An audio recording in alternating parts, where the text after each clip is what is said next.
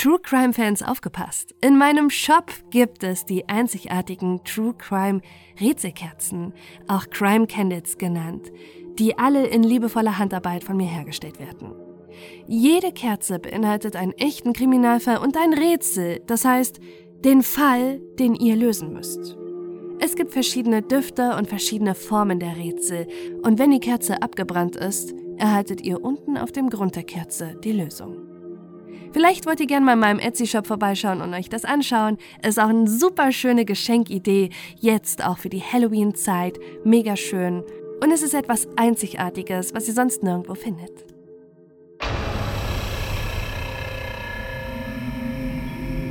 Er hat glühend rote Augen. Seine Hände sind lange Klauen. Er spuckt Flammen. Er hat eine teuflische Erscheinung und springt von Dach zu Dach. Der unheimliche Springheel Jack versetzt 60 Jahre lang das viktorianische England in Angst und Schrecken. Was verbirgt sich hinter der seltsamen Kreatur? Einer der ersten Berichte über eine gespenstische Gestalt, die dem späteren Springheel Jack ähnelt, geht auf das Jahr 1803 zurück. Im Londoner Stadtteil Hammersmith berichten Anwohner, dass bei Einbruch der Nacht eine weiß gekleidete große Gestalt hinter den Bäumen und in den Gassen lauern soll. Die geisterhafte Kreatur bewegt sich springend fort und soll die Menschen erschrecken. Das geht sogar so weit, dass eine schwangere Frau nach der Sichtung in Ohnmacht fällt und kurz danach stirbt. Bei einer anderen Sichtung berichtet ein Kutscher, dass die Gestalt hinter einem Baum hervorsprang und er vor Schreck die Kontrolle über die Kutsche verlor. In den folgenden Monaten berichten immer mehr Menschen von den Geistererscheinungen und sie sind sich sicher, dass es der Geist eines Mannes sein muss, der ein Jahr zuvor Selbstmord beging und auf dem Friedhof der Kirche in Hammersmith begraben liegt. Der damalige Volksglaube sieht jedoch vor, dass Selbstmörder nicht auf geweihtem Grund liegen dürfen und seine Seele deshalb keine Ruhe findet. Ende des Jahres 1803 ist die Angst in Hammersmith so groß, dass sich Männer zu einer Bürgerwehr zusammenschließen, um den Spuk in ihrem Ort ein Ende zu bereiten. Einer von ihnen ist der 29-jährige Steuerbeamte Francis Smith, der den Geisterberichten der anderen wenig Glauben schenkt. Er ist sich sicher, dass sich nur jemand einen schlechten Scherz erlaubt und die Dorfbewohner erschrecken will. Am Abend des 3. Januars 1804 macht er sich deshalb bewaffnet auf die Suche nach dem angeblichen Geist. In einer dunklen Gasse hört er plötzlich Schritte und sieht, wie eine weiß gekleidete Gestalt auf ihn zugeht. Plötzlich bricht in ihm Panik aus. Was, wenn es doch kein Dorfbewohner ist, sondern wirklich ein Geist? Er ruft der Erscheinung entgegen, doch diese antwortet nicht. Vor Angst nimmt Francis seine Waffe und schießt auf den angeblichen Geist, doch dieser geht schreiend zu Boden. Es ist kein Geist, es ist der Maurer Thomas Millwood, der in der damals maurertypischen weißen Kleidung von der Arbeit kam. Francis holt sofort einen Arzt, doch Thomas kann nicht mehr gerettet werden. Er stirbt, weil ihn einer der verängstigten Dorfbewohner für einen Geist hielt. Francis wird des Mordes angeklagt und der Mordfall des Hammersmith-Geistes wird zum Präzedenzfall in Großbritannien hinsichtlich Selbstverteidigung. Bis heute wird der Fall und die Frage der Schuld viel diskutiert. Ist jemand voll schuldfähig, wenn sein Handeln die Folge eines irrtümlichen Glaubens ist? Ist es überhaupt Mord, wenn man glaubt, mit der Tat sein ganzes Dorf zu beschützen?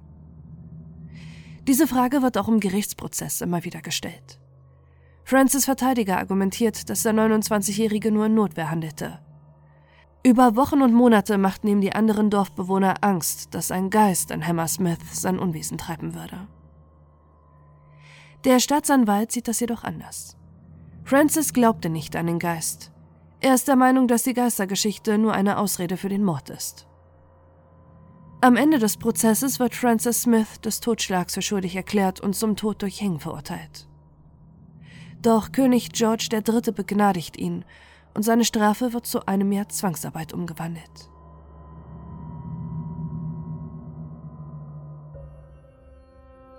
Einige Jahre bleibt es nach diesem Vorfall still um die unheimliche Kreatur, die die Menschen in Angst und Schrecken versetzt. Bis zum Herbst 1837. Es ist ein kühler, regnerischer September in London. Nur wenige Meilen abseits der Stadt verbreitet sich ein Gerücht in den kleinen Dörfern und Gemeinden, dass eine teuflische Gestalt ihr Unwesen treibt. Eines Nachts sieht ein Geschäftsmann, wie eine unheimliche Kreatur Meter hoch über einen Friedhof springt und direkt vor ihm landet. Er beschreibt ihn als muskulös, mit einem teuflischen Gesicht, spitzen Ohren und glühend roten Augen. Nur kurze Zeit später bestätigt eine Gruppe von Passanten die Sichtung. Sie werden sogar von der Kreatur angegriffen. Der Unbekannte schnappt sich eine der Frauen, der jedoch die Flucht gelingt.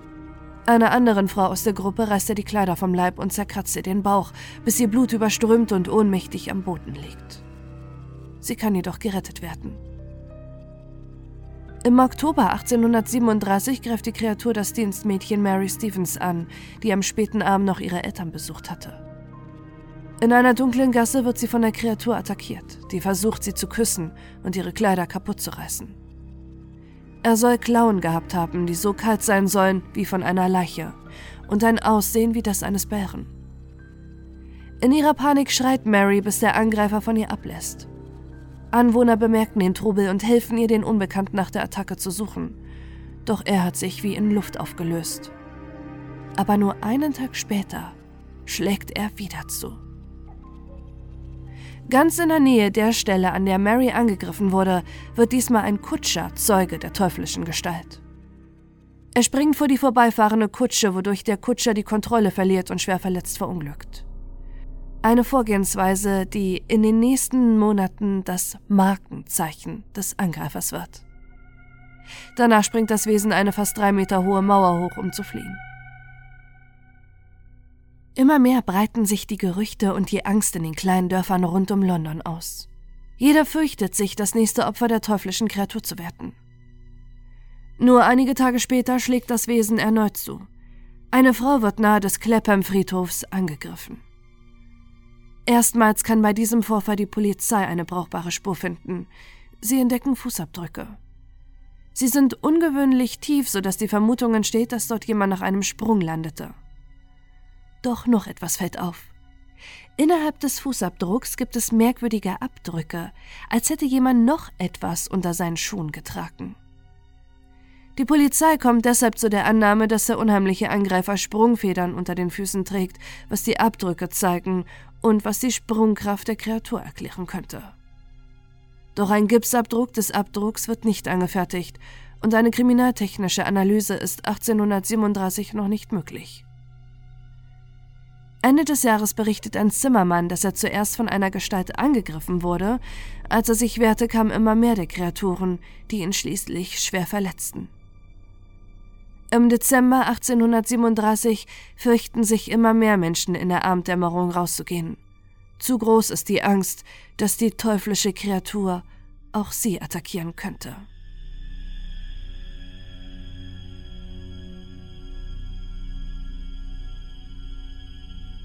Während die Furcht in den Dörfern und Gemeinden Einzug hält, interessiert sich auch die Presse immer mehr für die Sichtung. In einem der ersten Artikel im Dezember 1837 heißt es, ein Schurke, der Sprungschuhe trägt, wurde von Passanten in der Nähe von Lewisham hin und her springend gesehen und hat in ein oder zwei Fällen Frauen sehr beunruhigt. Anfang des Jahres 1838 berichten auch immer mehr seriöse Zeitungen wie The Times über die angeblichen Sichtungen. Sie geben der Erscheinung schließlich einen Namen: Springheeled Jack. Obwohl es in den Dörfern viele Gerüchte gibt, dass sich jemand einen Scherz erlaubt hat oder gar die höchsten Kreise der Regierung dahinter stecken, ist sich die Presse sicher, dass dies keine irdische Gestalt ist, was die Paranoia der Bewohner nur noch mehr verstärkt. Am 9. Januar 1838 wird sogar eine öffentliche Sitzung vom Lord Major of London, Sir John Cohen, einberufen, um weitere Informationen zum unerklärlichen Phantom zu sammeln. Er hat einen anonymen Brief von einem Anwohner aus Peckham bekommen. Dieser schreibt, es scheint, dass einige Personen aus den höchsten Rängen des öffentlichen Lebens mit einem leichtfertigen und törichten Gesellen eine Wette geschlossen haben, dass er die Aufgabe nicht zu erfüllen vermöge, eine Reihe der nahe London gelegenen Dörfer in drei verschiedener Verkleidung zu besuchen. Als Geist, als Bär und als Teufel. und dass er außerdem nicht in der Lage sei, den Garten eines Gentleman zu betreten, um die Bewohner des Hauses zu beunruhigen. Die Wette wurde jedenfalls geschlossen und der feige Schurke hat bis jetzt sieben Damen ihrer Sinne beraubt, von denen zwei sich bis jetzt noch nicht erholt haben und ihren Familien zur dauerhaften Bürde zu werden drohen. Bei einem Haus klingelte der Mann, und als die Dienerin kam, um die Tür zu öffnen, stand dieser Unmensch perfekt verkleidet als erschreckendes Gespenst vor ihr. Infolgedessen fiel das arme Mädchen auf der Stelle in Ohnmacht und ist seitdem nicht mehr bei Sinnen. Diese merkwürdigen Umtriebe geschehen nun schon seit geraumer Zeit, und so seltsam es anmutet, dennoch verschweigen die Zeitungen diese Vorkommnisse. Ich habe Grund zu glauben, dass ihnen die ganze Geschichte wohl bekannt ist, aber dass sie durch eigennützige Motive zum Schweigen veranlasst wurden. Während der Sitzung berichten viele Anwesende dem Lord Major, dass wirklich ein Geist oder der Teufel die Anwohner in Angst versetzt und viele Frauen bisher attackiert wurden. In den nächsten Tagen häufen sich die Briefe der verängstigten Menschen beim Oberbürgermeister von London, die bestätigen, dass ein Geist oder der Teufel persönlich die kleinen Vororte von London heimsuchen würde. In allen Briefen wird etwas Ähnliches berichtet. Der Springheel Jack sei eine muskulöse, teuflische Gestalt, die es vor allem auf Frauen abgesehen hat. Der Lord Major zeigt sich indes unbeeindruckt von den vielen Briefen. Er hält die Aufregung für übertrieben und glaubt nicht an Geister. Trotzdem wird eine Polizeieinheit gegründet, die die Suche nach Springheel Jack in Angriff nehmen soll. Doch obwohl sich die Sichtungen weiter häufen, gelingt es ihnen nicht, die Gestalt zu schnappen. Auch in der Presse überschlagen sich die Gerüchte. Manche sind weiterhin überzeugt, dass Springheel Jack der Teufel sein muss. Andere wiederum nehmen die Andeutung des anonymen Briefeschreibers auf, dass hinter dem Spuk nur eine Wette steckt. Die Sun berichtet Mitte Januar 1838, dass eine Gruppe von Kindern für Springheel Jack verantwortlich wäre. Die Zeitung behauptet sogar, dass sie 5000 Pfund, heute würden das 500.000 Pfund entsprechen, bekämen, wenn sie das Leben von 30 Menschen zerstören. Woher The Sun diese Information hat und ob es etwas an dem Gerücht dran ist, kann jedoch nicht geklärt werden.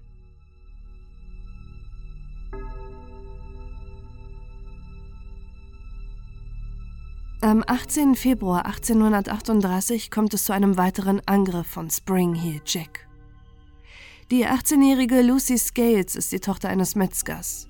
Zusammen mit ihrer Schwester verlässt sie an diesem Abend das Haus ihres Bruders, der im Londoner Stadtteil Limehouse lebt. Die beiden Schwestern gehen in einer dunklen Gasse entlang, als sie am Ende jemanden mit einem langen dunklen Umhang stehen sehen. Als sich Lucy dem Unbekannten nähert, erkennt sie, dass es ein großer, dünner Mann ist. Er soll wie ein Gentleman aussehen und trägt eine Laterne bei sich.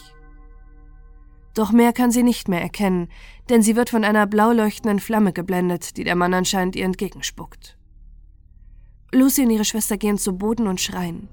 Ihr Bruder eilt ihnen daraufhin zu Hilfe, doch er kann Springheel Jack nicht schnappen. Alle drei sehen, wie er aus dem Stand auf ein Hausdach sprengt und dann verschwindet.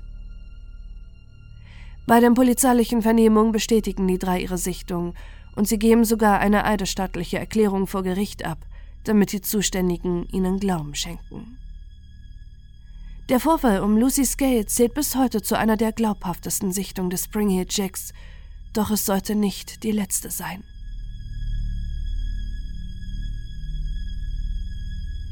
Nur zwei Tage später, am 20. Februar 1838, klopft es um 20.45 Uhr am Haus der wohlhabenden Familie Ersop im Londoner Bezirk Bow.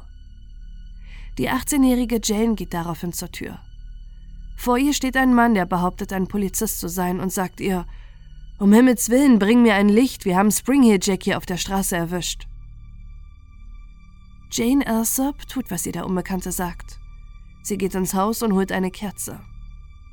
Als sie wieder an der Tür steht, wirft der Mann seinen Umhang ab und hält sich die Kerze vor seine Brust, was sein wahres Aussehen enthüllt. Jane beschreibt sein Aussehen später der Polizei mit folgenden Worten. Er trug eine Art Helm und ein knapp sitzendes weißes Kostüm. Sein Gesicht war furchteinflößend, seine Augen waren wie Feuerbälle. Seine Hände hatten große Klauen und waren so kalt wie Eis und er spie blaue und weiße Flammen. Der Angreifer packt sie am Nacken, zieht an ihren Haaren und versucht mit seinen metallischen Krallen die Kleidung von Jane zu zerreißen. Nur mit Hilfe ihrer Schwestern kann sich Jane aus den Fängen des Mannes befreien, bevor er flüchtet. Jane hat zahlreiche Verletzungen vom Angriff. Sie hat Schnitte und Kratzer am Hals, den Schultern und den Armen. Die gerufene Polizei nimmt sich der Sache an. Es ist das erste Mal, dass sie einen Angriff des Spring Jacks wirklich ernst nehmen. Sie sehen die Verletzung von Jane. Außerdem berichten sie, ihre Schwestern und einige Hausangestellte von der teuflischen Gestalt und bestätigen alle die Sichtung. Jan Alsop ist sich außerdem sicher, dass Spring Jack nicht allein agiert. Während des Angriffs verlor er seinen Umhang. Doch irgendjemand kam in der Nacht zurück zum Haus der Familie und nahm ihn wieder mit. Während sich die Presse in den nächsten Tagen auf die Sichtung von Jane Alsop stürzt und landesweit vom erneuten Angriff des Spring Hill Jacks berichtet, leitet die Polizei zwei unabhängige Untersuchungen ein. Eine der Ermittlungen wird von James Lear geleitet. Er gilt zu dieser Zeit als bester Detective von London. Er befragt Anwohner und kommt zu der Erkenntnis, dass Spring Hill Jack schon mindestens einen Monat lang in der Nähe des Hauses der Familie Ersop gesichtet wurde. Kundschaftete der unbekannte Angreifer vielleicht seine Opfer aus, bevor sie überfällt. James Lear schreibt in seinem Bericht dazu Folgendes. Eine Person, die genau auf die Größe und Figur passte, war häufig beobachtet worden, wie sie durch die Gassen und einsamen Orte ging, in einen großen Umhang gehüllt und manchmal die Gewohnheit hatte, eine kleine Laterne bei sich zu tragen. Beide Ermittlungen kommen allerdings zum selben Ergebnis. Dass Jane angegriffen wurde, steht außer Frage. Das zeigen die Verletzungen. Allerdings sind sie sich auch sicher, dass der Schock und die Angst Jane veranlasste, das Aussehen des Mannes falsch und übertrieben zu beschreiben. Im Februar 1838 scheint die Polizei dann einen ersten Durchbruch zu haben. Es meldet sich ein Zeuge, der zwei Männer in der Nacht des Angriffs am Haus der Ersop sah. Als er die Schreie aus dem Haus hörte, rannte er dorthin und sah, dass einer der Männer einen weißen, eng anliegenden Anzug trug. Der Zeuge, der mit einem Rad unterwegs war, eilte zur Hilfe. Die beiden Männer packten sein Rad und sagten zu ihm, Was hast du zu Spring hier, Jack, zu sagen? Der Zeuge flüchtete daraufhin in eine Kneipe. Doch die Männer folgten ihm. In der Kneipe fragte er den Wirt, wie die Männer heißen. Es sind der Maurer Payne und der Zimmermann Milbank. Dieses Ereignis schildert der Zeuge mehrere Tage nach dem Vorfall um Jane Ersop der Polizei, die daraufhin Milbank und Payne in Gewahrsam nehmen. Ein weiterer Zeuge aus der Kneipe meldet sich außerdem bei der Polizei. Er sah in der Nacht ebenfalls die beiden Männer, die sich verdächtig verhielten. Einer von ihnen hatte einen schwarzen Umhang bei sich. Trotz der belastenden Zeugenaussagen kommt der Richter bei der Anhörung der beiden zu dem Entschluss, dass die Beweise gegen die beiden Männer nicht ausreichen, um sie anzuklagen. Es sollen neue Untersuchungen eingeleitet werden, doch diese verlaufen ins Nichts. Doch während Payne und Milbank in Gewahrsam sind, häufen sich weiterhin die Sichtungen von Springhill Jack. Am 25. Februar 1838 klopft eine dunkel gekleidete Gestalt an das Haus der Turner Street 2, die nicht weit entfernt vom Haus der Ersops liegt. Das Haus gehört der Familie Ashworth.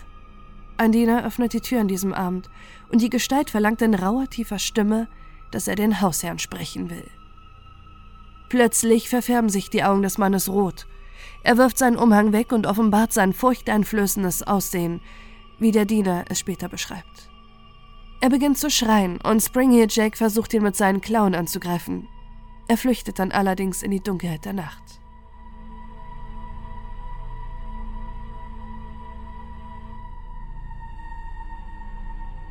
Er kann nur noch erkennen, dass der Angreifer ein W in goldener Schrift auf seinem Rücken gestickt hat, das an ein Wappen erinnert.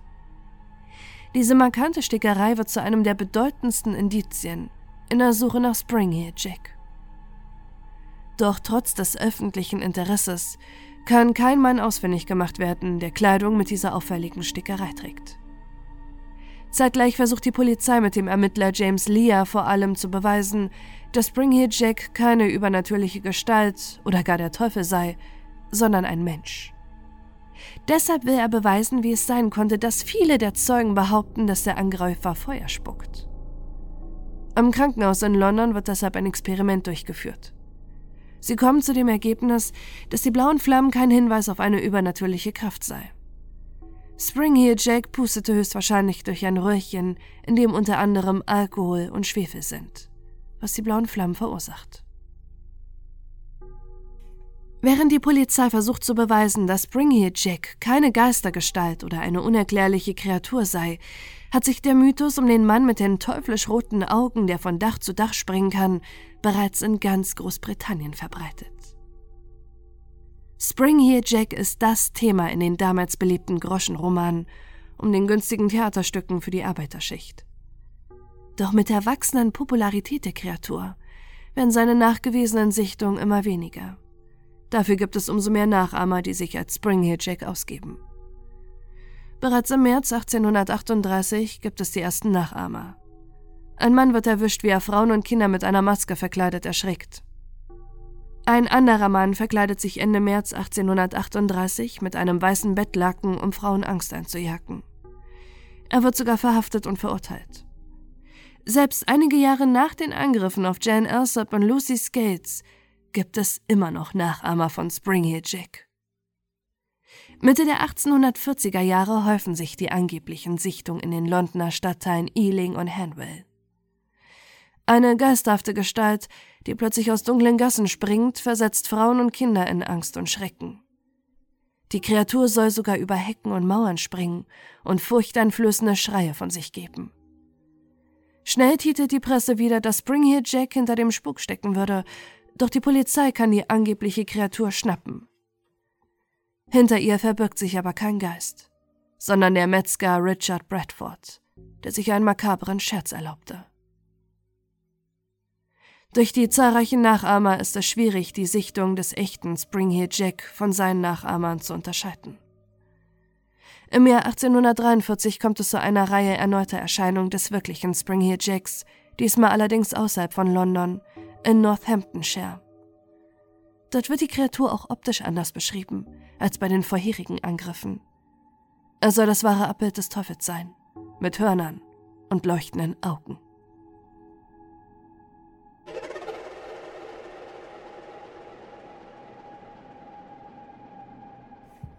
1845 soll Springheel Jack schließlich seine ersten Todesopfer fordern. Die 13-jährige Maria Davis geht am 12. November über eine Brücke in einem der ärmsten Viertel Londons, als sie plötzlich von einer unheimlichen Gestalt bedrängt wird. Er spuckt dem Mädchen Feuer ins Gesicht und wirft sie dann über die Brücke, wo sie in einem schlammigen Graben ertrinkt. Zeugen beobachten den Vorfall und berichten der Polizei von der beängstigenden Begegnung. Marias Tod wird jedoch als Unfall gewertet und es gibt keine weiteren Untersuchungen zu der angeblichen Springhill Jack-Sichtung. Die Anwohner des Stadtteils sind sich allerdings sicher, dass die Kreatur für den Tod des Mädchens verantwortlich ist und es kein Unfall ist. In der Grafschaft Norfolk im selben Jahr kommt es zu einem weiteren Mord. Diesmal ist allerdings nicht Springhill Jack für den Tod verantwortlich, sondern eine folgenschwere Verwechslung. Ein 50-Jähriger attackiert im September 1845 seinen Nachbarn. Als ein anderer Mann die Schreie hört, tötet er den Angreifer im Glauben, es sei Springhill Jack. In den 1850er Jahren kommt es gehäuft zur Sichtung der Kreatur in den Midlands rund um Birmingham. Im Winter 1855 tauchen plötzlich unerklärliche Fußabdrücke im Schnee auf.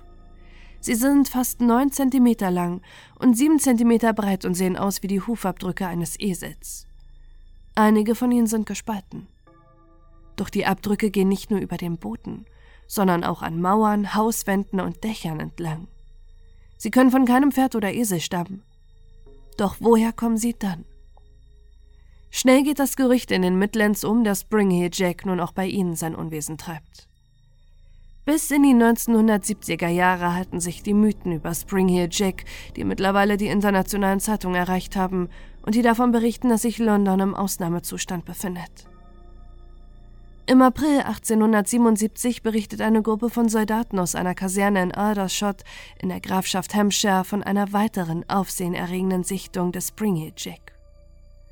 Bei einer nächtlichen Patrouille sieht eine der Wachen auf dem Militärgeländer eine seltsame, hüpfende Gestalt.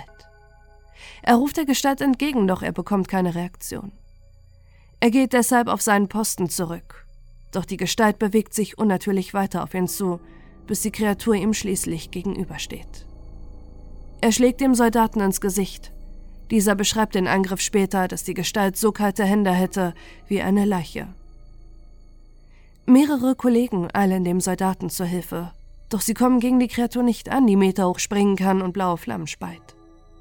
Sie versuchen sogar auf Springhill Jack zu schießen, doch dieser zeigt sich unbeeindruckt davon und grinst die Soldaten nur an, bis er schließlich in der Dunkelheit verschwindet. Alle Beteiligten sind sich nach dem Angriff sicher, dass niemand anderes als der furchteinflößende Springheel Jack dafür verantwortlich war. Aber die Sichtungen der Kreatur werden immer weniger.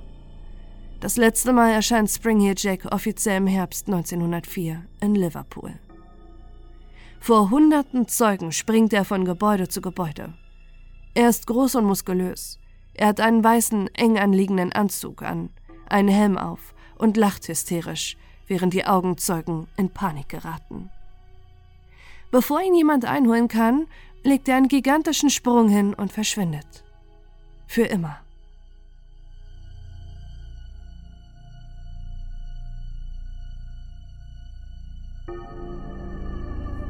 Doch wer oder was ist Spring Heel Jack? Für die unheimliche Erscheinung, die mehrere Jahrzehnte Großbritannien in Atem hält, gibt es zwei mögliche Theorien. Springy Jack ist ein Mensch oder ein paranormales Wesen. Anhänger der zweiten Theorie vermuten, dass Springheel Jack ein Geist oder ein Dämon sein könnte, der in der Gestalt des Teufels die Menschen heimsucht. Andere vermuten, dass Springheel Jack aus einer anderen Dimension stammen würde. Eine moderne Theorie ist aber auch, dass die Kreatur ein Außerirdischer wäre Schließlich hat Springheel Jack Eigenschaften, die nicht zu einem Menschen passen. Das Feuerspeien, die roten Augen und die enorme Sprungkraft. Sie erklären sich seine körperlichen Eigenschaften damit, dass er von einem Planeten stammt mit größerer Gravitationskraft und sich deshalb springend fortbewegt, wie man es sonst von Astronauten kennt. Weiter verbreitet ist allerdings die Annahme, dass Springheel Jack ein Mann oder eine Gruppe von Menschen sei. Seit den zahlreichen Sichtungen der Kreatur in den 1830er Jahren hält sich das Gerücht, dass ein irischer Adliger hinter dem Spuk stecken soll. Henry de la Poor Beresford, der dritte Marquis von Waterford. Er war in London bekannt für seinen Vandalismus, seine Frauenfeindlichkeit, seinen Hass gegen die Polizei und dass er nicht vor Gewalt zurückschreckte, wenn sie seiner Unterhaltung diente. In der britischen Hauptstadt trug er wegen seiner Schlägereien den Spitznamen The Mad Marquis. Er ist bekannt, dass Henry während der Angriffe an Jane Alsop und Lucy Scales in London lebte. Außerdem passt das gestickte W, das dem Diener bei einem der Angriffe auffiel, sehr gut zu Henrys Adelsgeschlecht. Waterford. Ebenso ist mittlerweile bekannt, dass Henry Freunde hatte, die Experten der angewandten Mechanik waren. Konnte es sein, dass sie ihm die Sprungfederschuhe bauten und ihm die Technik des Feuerspuckens beibrachten? Bereits damals zog es die Polizei in Betracht, dass der Mad Marquis Springheel Jack war, doch Beweise gab es keine gegen ihn. Und noch etwas spricht gegen den gewaltbereiten Adligen. Er zog 1842 nach Irland und starb 1859. Doch auch nach seinem Umzug und sogar nach seinem Mord gab es Sichtungen von Springheel Jack. Selbst wenn Henry hinter den ersten Angriffen stand, dann hatte er trotzdem Nachahmer, die seine Angriffe täuschend echt nachstellen konnten. Wer käme dafür in Frage? Es gibt aber auch ganz andere absurde Gerüchte über Springheel Jack. Er sei weder ein Geist noch ein Mensch, sondern ein dressiertes Känguru im Kostüm. Immer wieder kommt allerdings in der Forschung zu Springheel Jack der Gedanke auf, dass es die Kreatur nie gegeben hat. Möglicherweise gab es einen der ersten Angriffe. Doch eine Massenhysterie bauschte die Geschichte der springenden Teufelsgestalt immer mehr auf. Grund für die Annahme ist die starke äußerliche Veränderung, die Springheel Jack in den Überlieferungen hat. Zuerst wurde er als Gespenst beschrieben, dann als Bär und schließlich als Mann, der dem Teufel ähnelte. Viele soziale Faktoren der damaligen Zeit können dazu beigetragen haben, dass sich in den kleinen Dörfern rund um Londons Geschichten verbreiten, die so nie stattfanden. Zu diesen Faktoren, die die Legendenbildung und eine Massenhysterie beeinflusst haben könnten, zählt der damalige starke Aberglaube. Eine Kultur, in der der Glaube an übernatürliche Wesen stark verankert war, sowie eine sensationshaschende Berichterstattung in der Presse. Auch die Groschenromane, in denen die furchteinflößenden Geschichten von Springhill Jack verbreitet wurden, könnten ebenfalls für das Aufbauschen der Angriffe verantwortlich sein, sodass sich eine Urban Legend um die vermeintliche Teufelsgestalt bildete. Springheel Jack ist bis heute fest verankert in der britischen Kultur. Doch was wirklich hinter der springenden Gestalt mit den leuchtend roten Augen und dem teuflischen Aussehen stecken soll, wird wohl nie geklärt werden können. Steckt hinter dem Spuk wirklich ein Geist oder doch nur jemand, der sich einen schlechten Scherz erlaubte? Oder gab es Bring Here Jack nie und all seine Angriffe sind nur eine Urban Legend?